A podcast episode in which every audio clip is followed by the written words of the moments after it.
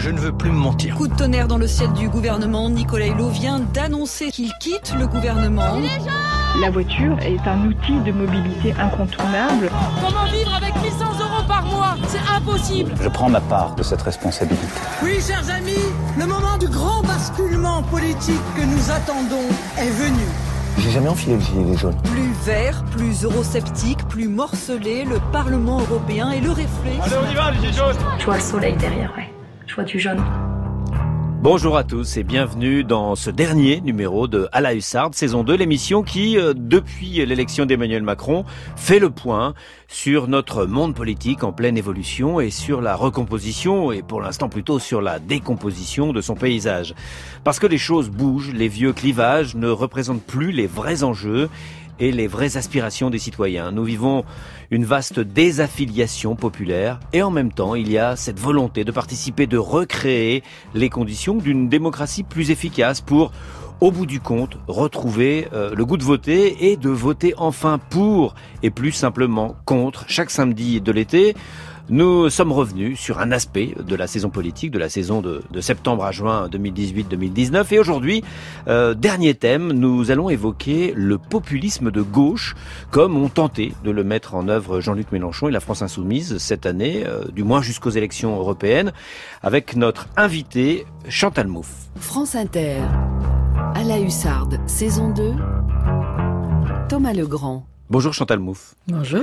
Alors, euh, nous sommes très heureux de vous avoir avec nous euh, parce qu'on peut vous présenter comme euh, la théoricienne justement du populisme de gauche. Vous êtes philosophe belge, vous enseignez à l'université de Westminster et vous avez publié en, en 2018 une sorte de manifeste titré pour un populisme de gauche, c'est chez Albin Michel, petit livre dans lequel vous détaillez ce concept. Vous aviez écrit les années précédentes Le paradoxe démocratique et l'illusion du consensus, et avant encore, vous aviez travaillé avec le philosophe Ernesto Laclos. Populisme de gauche, c'est la notion qui est au cœur de la controverse qui mine la France insoumise depuis le résultat décevant pour ce mouvement aux européennes, notion qui a structuré l'intuition qu'avait eu Jean-Luc Mélenchon à la fin des années 2000. Jean-Luc Mélenchon vous a lu Chantal Mouffe, vous vous êtes rencontrés à plusieurs reprises. On verra avec vous si la France insoumise est un mouvement qui applique ce que vous préconisez euh, pour réveiller la démocratie. Vous parlez d'ailleurs de démocratie radicalisée.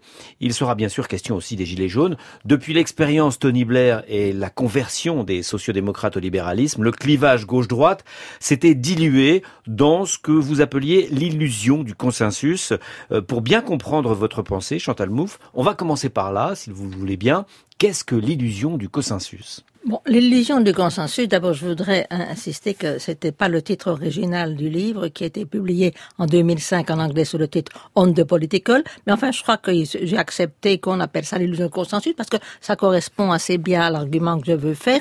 Alors mon argument principal c'est de dire l'objectif de la démocratie ce n'est pas d'établir un consensus absolument complet, inclusif, parce que c'est nier la dimension du politique. Quand on pense qu'est-ce que c'est le politique, en fait, il y a deux positions. Il y a la position complète, la position associative, c'est-à-dire le politique, c'est l'espace de l'agir en commun, de la liberté, et l'objectif, c'est d'établir justement un consensus. C'est la conception qui domine en. C'est la démocratie libérale? Ou oui, pas oui, oui, c'est la démocratie libérale. Depuis Tocqueville et Euh, voilà. Oui, oui, oui, oui. Et euh, il y a une autre conception qu'on appelle la conception dissociative, c'est-à-dire ça, c'est la conception qui dit que non, s'il y a du politique, c'est parce qu'il y a du conflit.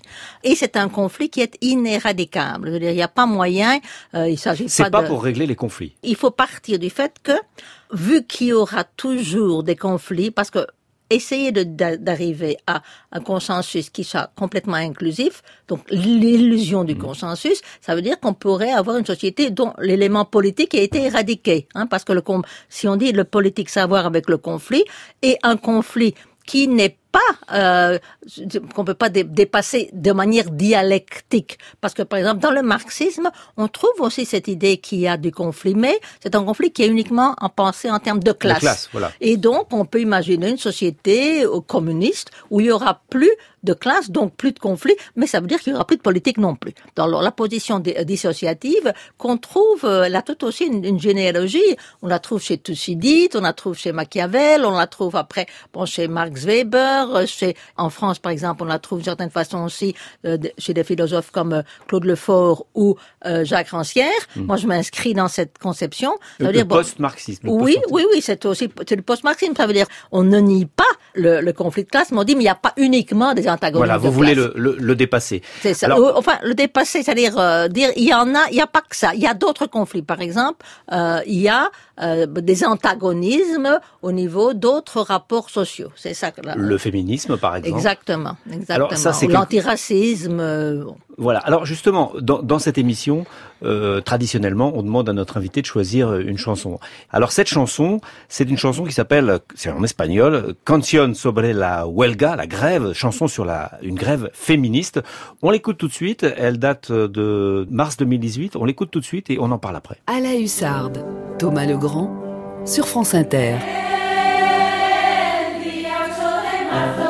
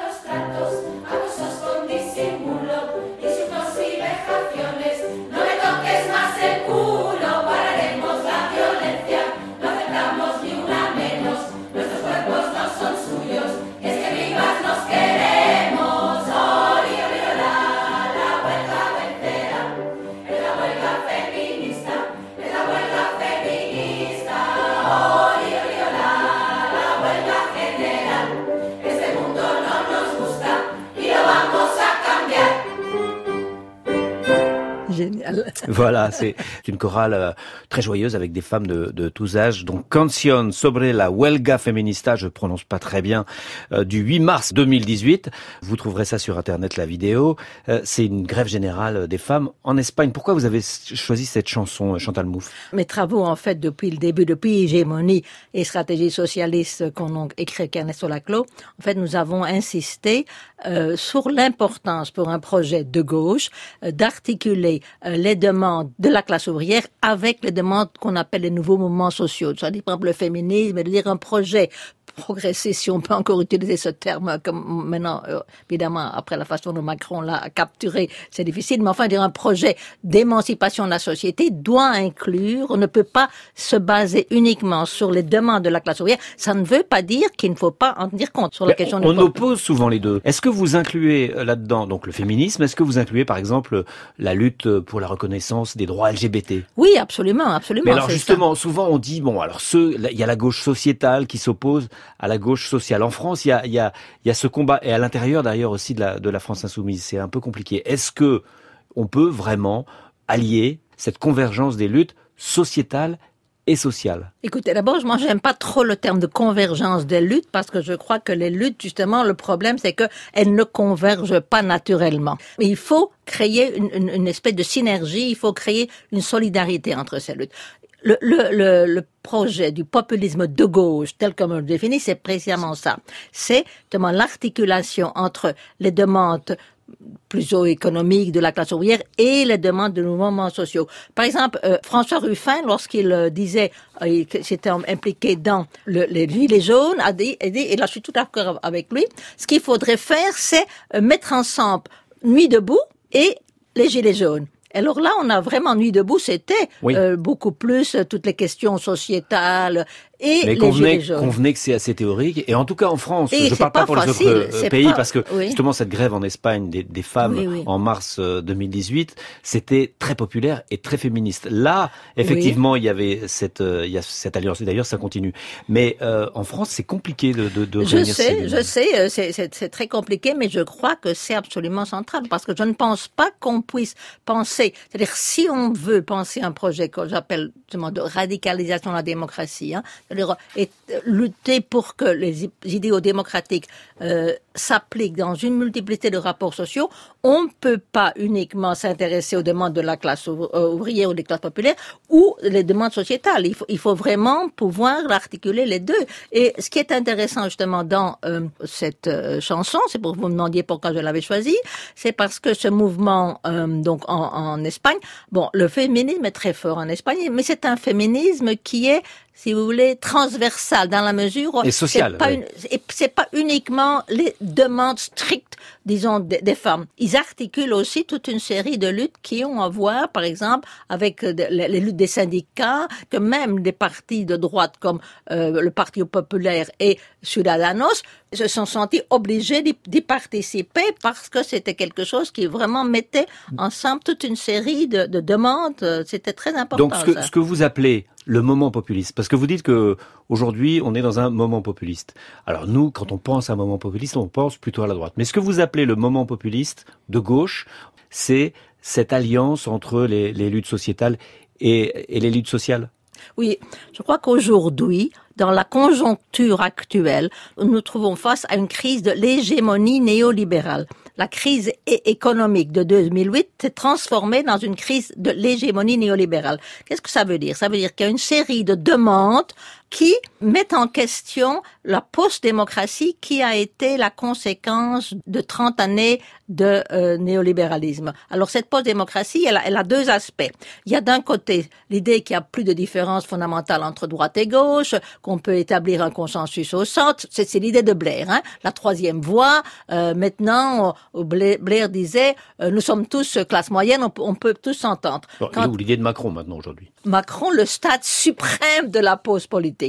Euh, et il fait exactement. Alors, c'est assez amusant de voir comment on le présente quelque chose de complètement nouveau. Moi qui vis en Grande-Bretagne depuis ce- cette époque-là, je vois très bien que c'est refaire exactement ce qu'a fait Blair en Grande-Bretagne. hein.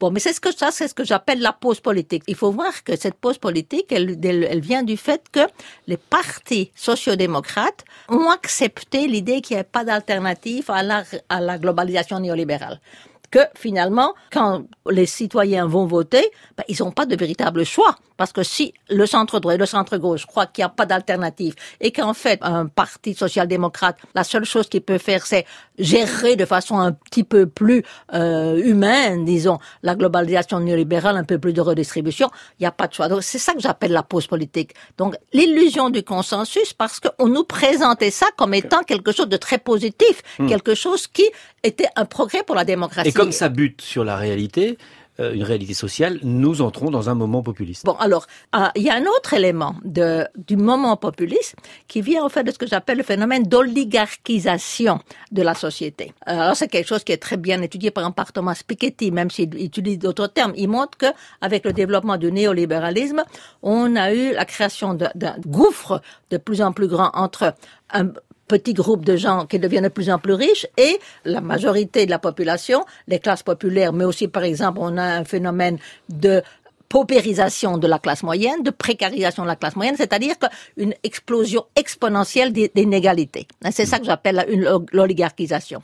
Alors ça, maintenant, c'est entré en crise parce que nous voyons une série de, de, de, de résistances de contre oui. cette, cette post-démocratie. Alors Les- les, les- gilets les gilets jaunes, les gilets jaunes, voilà. c'est exactement euh, ça. Parce qu'en fait, si vous regardez le demande des gilets jaunes, il y en a qui ont à voir plutôt justement avec la question des inégalités, et l'autre avec la question, le, le référendum des, des euh, euh, citoyennes. Hmm. On veut avoir une voix, on veut, on veut qu'on nous écoute. Attention, je ne dirais pas que le mouvement des gilets jaunes est un mouvement populiste, mais je crois qu'il y a en France une situation populiste, dans la mesure où il y a une série de demandes sociales qui ne parviennent pas à être canalisées à travers des partis. Alors on va, on va y venir. Et puisque vous parliez de François Ruffin, écoutez ça. Qu'ai-je entendu durant deux jours? Il va terminer comme Kennedy. Si je croise, tant pis, je monterai en prison. Vous voyez la croix sur le terre-plein Il va finir pareil. Ces mots sont prononcés par des intérimaires, par des retraités paisibles, des habitants ordinaires. Et durant deux jours, je me suis appliqué à les tempérer, à argumenter, à modérer. La violence ne mène à rien. Mais c'est lui, le président de la République, qui depuis 18 mois déchire la République. Macron démission, c'est le mot d'ordre entonné partout. Macron démission, c'est proclamé en chœur sur tous les ronds-points. Macron démission, c'est inscrit au feutre sur des milliers de gilets. Macron démission, c'est réclamé par des pétitions. Cette exigence de notre peuple, c'est mon mandat, c'est ma mission. Je viens la relayer ici devant l'Élysée.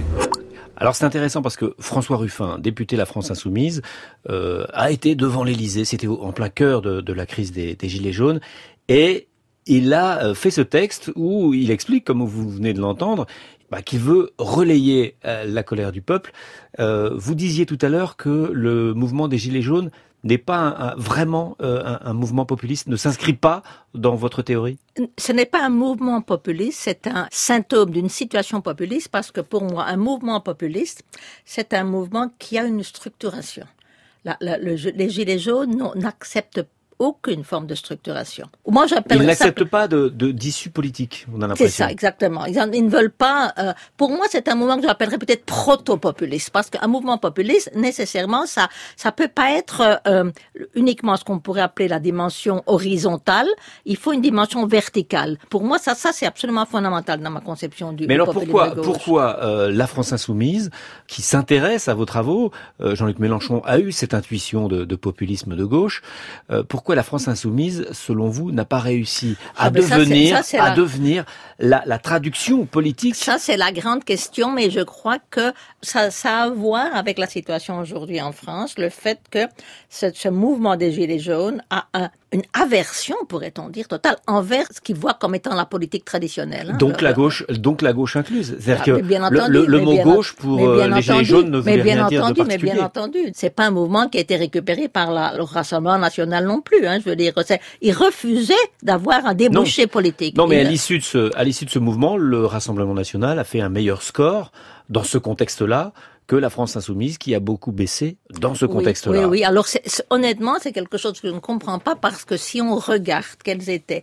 la plupart, pas toutes, hein, des revendications des Gilets jaunes, on les trouve dans le programme L'avenir en commun de la France insoumise. Notamment sur la, sur la démocratie directe. Oui, c'est la, la- donc il y, y y aurait dû y avoir la convergence. Euh, je ne pense pas que ça soit la faute de la France insoumise. Euh, c'est simplement le résultat, si vous voulez, de plusieurs années ici en France, de, de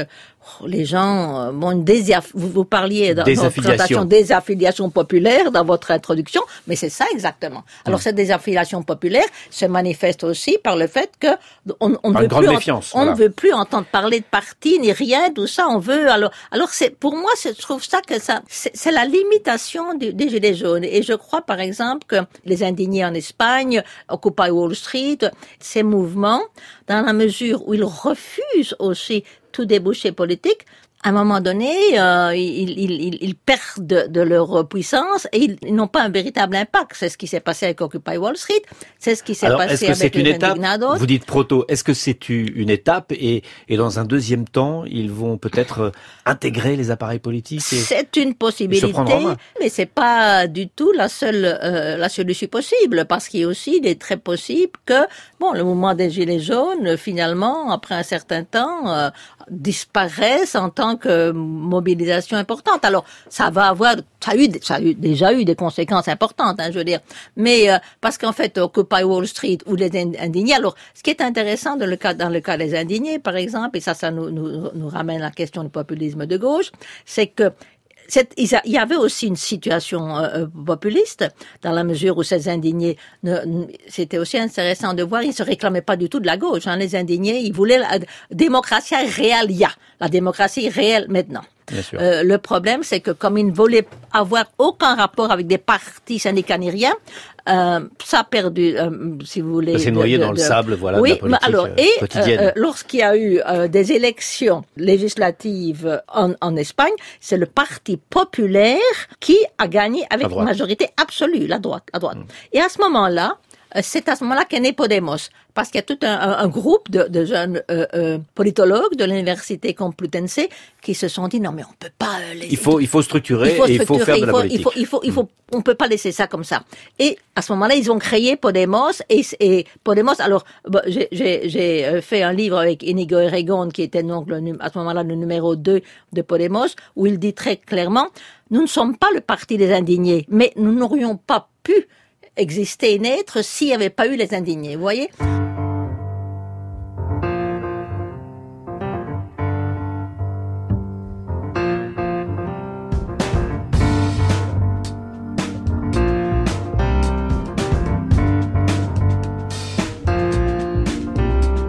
Every thought that I ignore, now the questions at my door. It's when we begin to believe in this again. Can Can we believe? I walk down the street with shadows at my feet and words in my head, songs left unsaid. Do you know how we got here? Do you know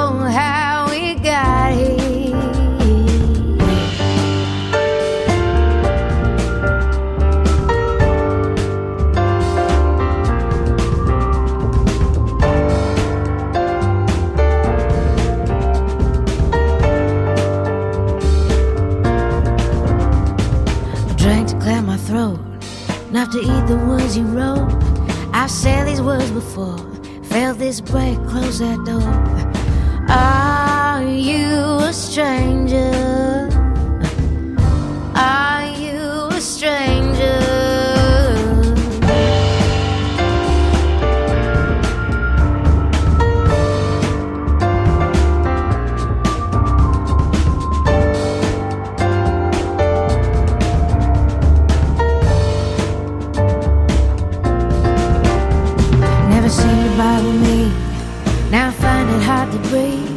Everything that you wrote sticks inside, chokes my throat. Do I think way too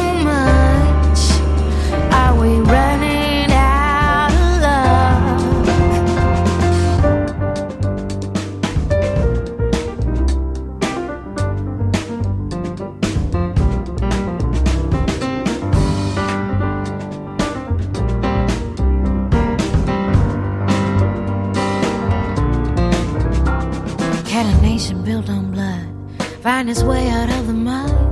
Where the people at the top lose their way enough to stop? Can we begin again? Can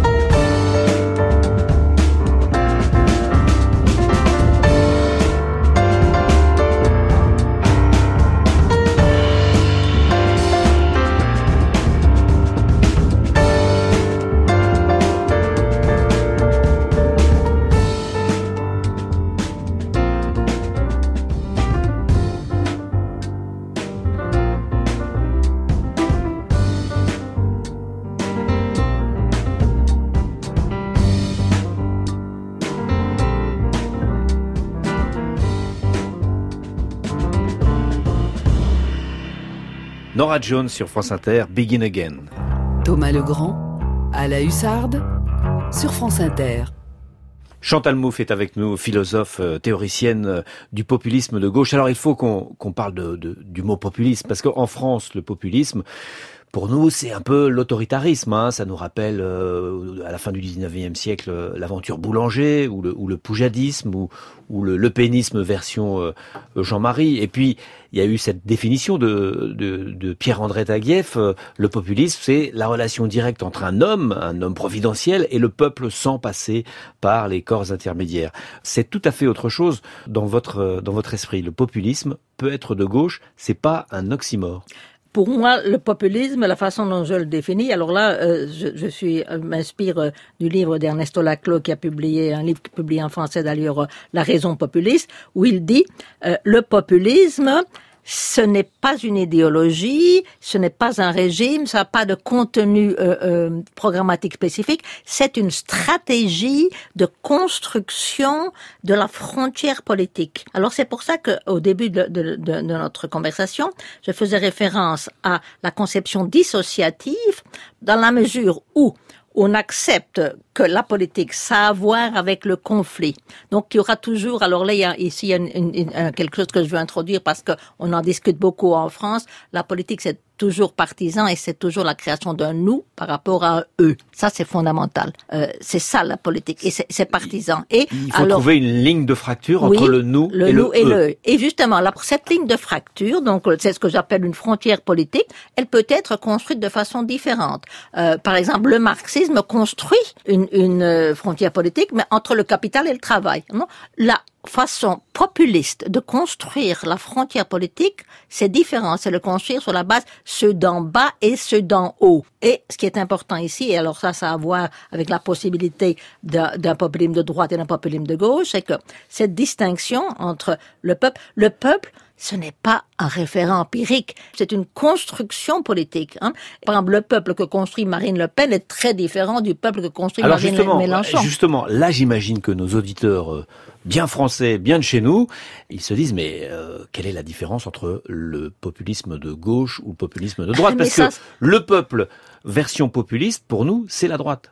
Mais le peuple, il n'y a pas de réponse à ça. Le peuple est construit différemment. La façon du populisme de droite, c'est une faire référence au peuple qu'on construit de façon ethno-nationaliste, pourrait-on dire. Hein. Mais euh, la façon du populisme de gauche, c'est construire. Alors on parlait euh, à, à, avant euh, de articulation de, de, différentes luttes. Par exemple, c'est ça qu'on, la, le fameux thème de la chaîne, chaîne d'équivalence. Voilà, la chaîne d'équivalence. Exactement. Alors la chaîne d'équivalence, euh, c'est euh, mettre articuler toute une série de demandes démocratiques, donc les demandes de la classe ouvrière, les demandes de, de, de la classe moyenne précarisée, les demandes du féminisme. Alors le peuple de, du populisme de gauche, c'est un peuple qui c'est écoutez un peuple en fait c'est une volonté collective, c'est ça, euh, c'est un nous. Hein, mais qui est construit justement sur la base d'une articulation de toute une série de demandes démocratiques. Et alors, bien entendu, euh, ça implique la définition d'un E.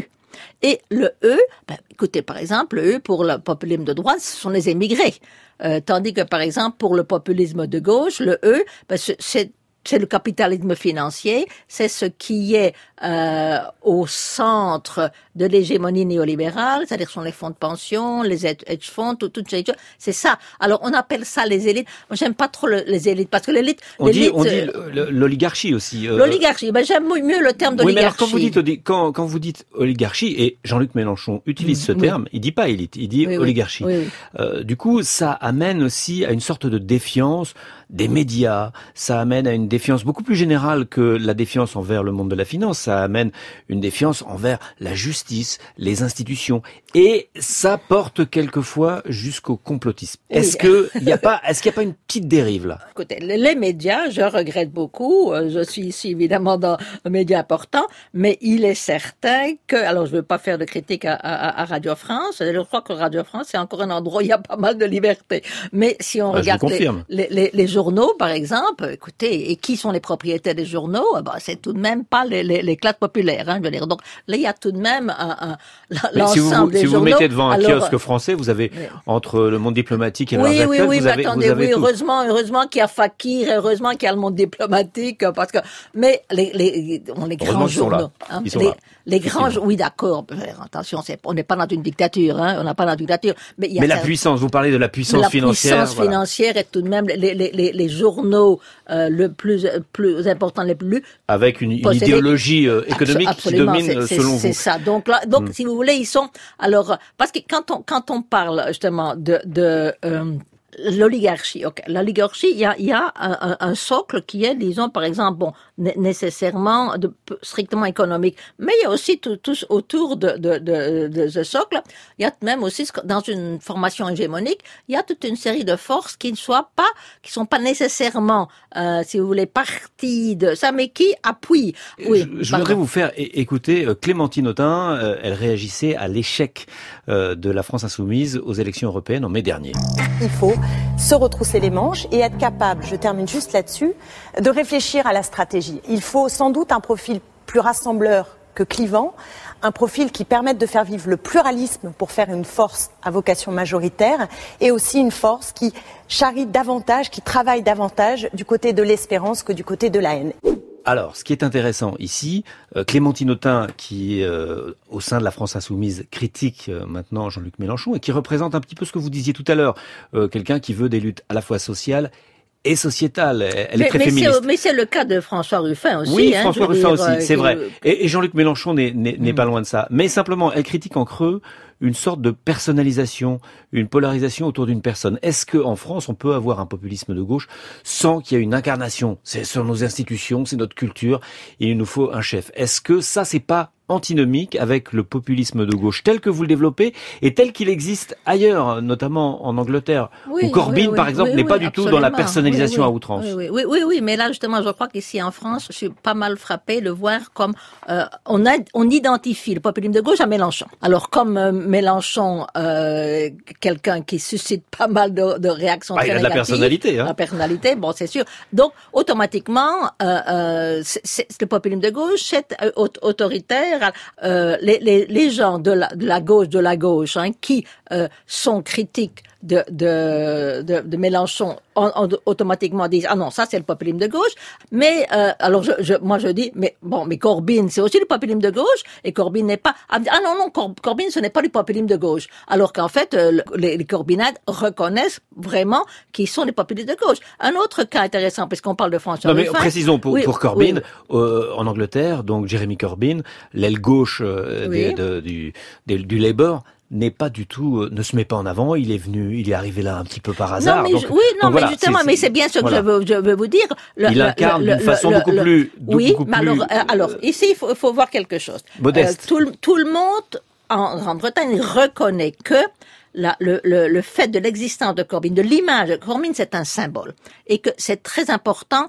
Euh, ils disent on n'aurait jamais pu avoir le mouvement qu'on a euh, s'il n'y avait pas eu Corbyn. Donc il faut tout de même qu'il y ait Un personnage, un, un référent. personnage, un, un- un symbole. hein. Mais euh, Corbyn n'est pas du tout un, un- un leader autoritaire. Non, Corbyn, pas un leader donc, charismatique. C'est ça. Ça veut dire que bon. Ou alors un, autre exemple que je trouve assez in- intéressant, ce qui montre très bien qu'au fond le rejet du populisme de gauche est principalement euh, lié à la détestation par certaines personnes de Mélenchon. Vous êtes certainement au courant. Il y a pas mal de gens qui disent ah pourquoi est-ce que c'est pas Ruffin qui est à la tête de la France insoumise Bon, et alors on- on vous dit Ruffin ah oui lui il est il est populaire et pas populiste. Alors j'aime autant vous dire parce que je connais François Ruffin que s'il y a bien quelqu'un qui de manière systématique a défendu le populisme de gauche, c'est bien Ruffin. Oui. Euh, de- depuis le début, encore maintenant. Alors, mais, ah, ah, ah non, lui il n'est pas populiste, il est populaire. Oui, mais, comme il, il a pas l'air de vouloir être le chef, c'est ça. Il dit moi oui, je peux mais- pas être président, je veux pas être Oui, président. oui, oui, il a mais- un rapport au pouvoir qui est mais- différent oui, mais et qui il rassure défend- peut-être. Mais, il défend le populisme de C'est vrai. gauche. Alors est-ce que, est-ce que, parce que quand on remarque Bernie Sanders, comme il est vieux, ça rassure, ça rassure sur le côté, euh, et, et pareil pour Corbyn, ça rassure sur le côté, ils vont pas, ils veulent pas le pouvoir pour le pouvoir. Ils Oui, sont, ah, bah, ils sont en fin de carrière. Oui, oui, donc, mais voilà. enfin, euh, Mélenchon est aussi en fin de carrière. Oui, donc je crois je crois pas que c'est une question d'âge. Alors c'est vrai, je reconnais que dans la mesure où un populisme de gauche doit articuler toute une série de demandes hétérogènes qui ne, ne coïncident pas nécessairement, qui au contraire sont souvent on a besoin d'un principe articulateur. Alors et ça, ça peut être un homme Exactement. ou une femme. Ça peut être aussi, par exemple, une, une lutte, une lutte spécifique. Je crois, par exemple, personnellement, qu'aujourd'hui, euh, dans certains pays, par exemple en, en Espagne, mais aussi en Argentine, euh, le mouvement féministe parvient à, à être la, la façon dont s'articule toute une série de luttes. Mais, mais il faut un principe articulateur. Pour vous, le féminisme pourrait être une sorte de, de matrice oui. qui, qui pourrait regrouper oui, oui, des luttes sociales, oui, des luttes absolument. Mais c'est ça qui c'est ça qui se passe en Espagne et, et en Argentine. Là, dans les grandes manifestations féministes, euh, il y a, évidemment, on lutte pour le droit à l'avortement en, en, en, Argentine, mais aussi pour le droit des émigrés, pour le droit des. des, des je vais vous poser une question qui va vous fâcher. Je vais vous poser euh, une question qui va vous fâcher, Chantal Mouffe. Vous, vous nous dites que vous préférez plutôt euh, Clémentine Autain à Jean-Luc Mélenchon. Non, non, je ne dis pas ça du tout. Je ne dis pas ça du tout. Au contraire. Au contraire. Non, non, non, non. Il y, en a qui disent que euh, le problème de la France insoumise, c'est que qu'il y a eu une vraie différence entre la, les européennes et les législa Oui. Manon, Manon, Manon, Aubry, oui, oui, la tête de liste, n'était pas dans, Non, euh, non, non, dans, alors dans on le dit canon que, euh, non, mélenchonien. exactement. Alors il y en a, il y en a qui vous disent, bon voilà, en 2017, euh, c'était une campagne populiste et ça a bien marché. Euh, maintenant, ils ont abandonné la ligne populiste et ça va euh, plus bien. Alors moi, j'ai entendu aussi dernièrement dire exactement le contraire à une, à une émission où il y avait euh, euh, le directeur de la revue Regard qui lui défendait que la campagne de Jean-Luc Mélenchon en, en 2017 c'était une campagne franchement de gauche et c'est pour ça que ça a bien marché et que pour les élections européennes c'était une campagne populiste et c'est pour ça que ça n'a pas marché. Alors vous voyez, il y a deux opinions complètement opposées. Bon, Euh, il faut, il est faut dire à tous les gens est- qui s'intéressent au populisme de gauche donc de, de se plonger plutôt dans votre livre parce qu'il faut clarifier les choses et votre livre euh, théorique et clarifie les choses, mais c'est vrai qu'il euh, qu'il parle beaucoup euh, de- d'exemples étrangers et qu'on on a un peu de mal à voir la, la traduction en France à cause de la spécificité française, de, de, de l'importance de la République, de l'importance de la nation et de l'importance aussi de, de l'incarnation. C'est ça qui est un, un petit peu compliqué pour nous. France Inter. À la hussarde, la chanson de droite. Oui, parce que oui, parce que Chantal Mouffe, euh, pour cette dernière émission, eh bien, je vous ai réservé une chanson d'un nanar de droite, euh, talentueux, Jean-Yann. Cette chanson, c'est La Gloriole. Au pays de la gloriole, quand le panache était roi, ne faisait pas le mariole le long du chemin de croix qui menait à l'échafaud le monde des aristos. Et un bourbon pour le 16, car le soleil se levait, beaucoup trop rouge au 14 juillet. La particule trahissait les six devants que l'on emprisonnait. La particule trahissait les six devants que l'on emprisonnait. Elle emballe, je t'emballe, au pays de la révolte, le peuple était ulcéré des détours et virevoltes d'un monarque périmé. Il plantait le long des grilles le coup des fils de famille. Et dans ton tu perds la tête, la guillotine dressait son profil rouge au 14 juillet et la charrette transportait les six devants que l'on décapitait. Et la charrette transportait les six devants que l'on décapitait. Au pays de la victoire, dans le triomphe éclatant, des chansons de vers boire, le vin remplaçait le sang. La République se sacre par un beau jeu de massacre. Vous descendez la prochaine, un jour nouveau commençait, bleu, blanc et rouge au 14 juillet. Et la cocarde fleurissait, la liberté que l'on applaudissait. Oh bravo, hein! Et la cocarde fleurissait, la liberté que l'on applaudissait.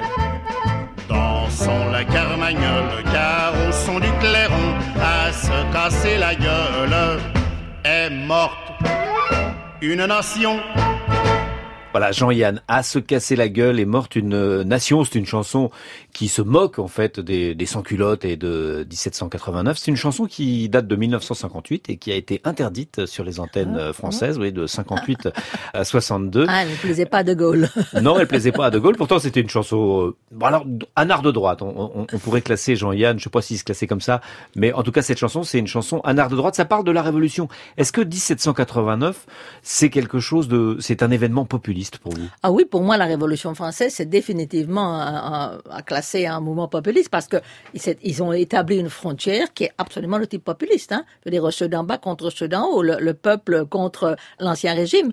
Mais alors, il faut dire que les, circonstances, la conjoncture était vraiment très différente parce qu'en fait, maintenant, quand on parle de définir une frontière populiste, on parle à l'intérieur d'un système qui est déjà démocratique Oui. parce qu'en fait, dans le cas de la, la, Fran- de la Révolution française, il s'agissait de mettre fin à l'ancien régime pour établir la démocratie. Donc la, la Révolution était un, un événement populiste. Vous dites que c'est pas c'est un événement populiste euh, qui maintenant serait un peu anachronique puisqu'il s'agit il s'agissait d'installer la démocratie. Maintenant, dans le cadre de la démocratie, euh, finalement, comment définiriez-vous à la fin de cette émission euh, le populisme de gauche? Mais le populisme de gauche, pour moi, c'est ce que j'appelle du réformisme radical. Donc, euh, c'est qu'est-ce que c'est la gauche? Eh ben, En fait, il y a trois façons de concevoir la gauche. Il y a une façon réformiste, donc ça, c'est la, si la gauche, c'est la social-démocratie, ben, c'est ça, on, va faire des réformes à l'intérieur du système. À l'autre extrême, on a la, la, la conception révolutionnaire, léniniste, il faut mettre en bas la démocratie libérale pour établir euh, on ne sait pas quoi. Hein. Bon, c'est moi, c'est pas du tout la position que je défends. Euh, et, et le pop- populisme de gauche, c'est un, un populisme qui veut arriver au pouvoir de façon démocratique. Pas simplement pour faire de petites réformes, mais pour transformer profondément les rapports de pouvoir. Mais ça veut dire qu'on accepte de jouer le jeu, si vous voulez, à travers des, des- des élections démocratiques. On va pas faire une révolution. Et ça, c'est la grande différence entre le populisme aujourd'hui et le populisme de la Révolution française. Et ce que j'appelle ça un populisme agonistique. Je veux dire, c'est un problème où on considère que on ne va pas abattre l'opposant, mais on va lutter, bien entendu, et on, mais on veut le faire à travers des moyens démocratiques. Agonistique, à contrario Agonistique. avec Antagonistique, voilà, exactement. qui serait plutôt révolutionnaire. Merci Chantal Mouffe d'avoir accepté de passer nous voir, d'autant que vous n'êtes pas souvent en France. Votre dernier livre, Pour un populisme de gauche, a été édité chez Albin Michel en 2018. À la Hussarde, saison 2, c'est fini pour cet été. Cette émission a été préparée par Martine Messonnier et Caroline Chausset à la documentation sonore. Merci aussi à notre réalisatrice Claire Destacan et à la technique aujourd'hui euh, Grégory Wallon. Je vous retrouve moi euh, avec plaisir euh, dès lundi dans la matinale de Nicolas Demorand et Léa Salamé pour une nouvelle saison d'édito politique à 7h44. Bon week-end à tous.